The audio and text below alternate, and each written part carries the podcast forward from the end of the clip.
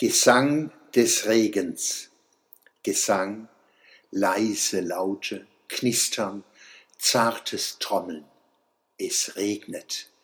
Des Regens Tanz auf Blättern, Gras, Wasser, Planen, Erde, Ziegeln und Glas habe ich immer geliebt, nicht erst, seit es viele Wochen dauert bis zum nächsten Mal.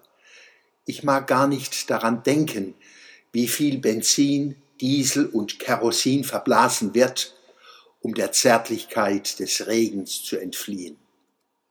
Zur Zeit wird weniger geflogen, bald jedoch sollen Himmel und Hölle endlich wieder offiziell geöffnet werden. Dann wird alles anders bleiben. Wie immer.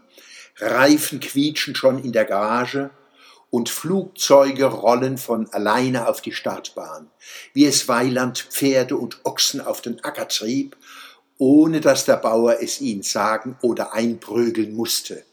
Sie wussten besser als er, wo er hin wollte. So auch das Zeug, das Fluchzeug. Es weiß, wo's hingeht, nicht sein blinder Passagier. Wir warten auf gute Nachrichten. In diesen Tagen erreichen sie uns. Regen bringt Segen.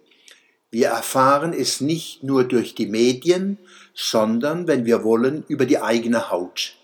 Sonne, Erde, Pflanzen, Wolken und Regen meinen uns ganz persönlich. Wir können sie hören, sehen, riechen, fühlen und schmecken.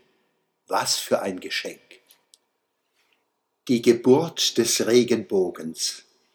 An den streng geschlossenen Knospen der Wildkirsche hängen kristallklare Regenglöckchen.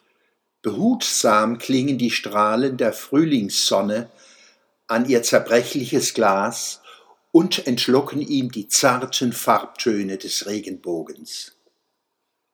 Aus Hans-Peter Schwöbel, Monomer Fetze, am Ostufer der Abendröte.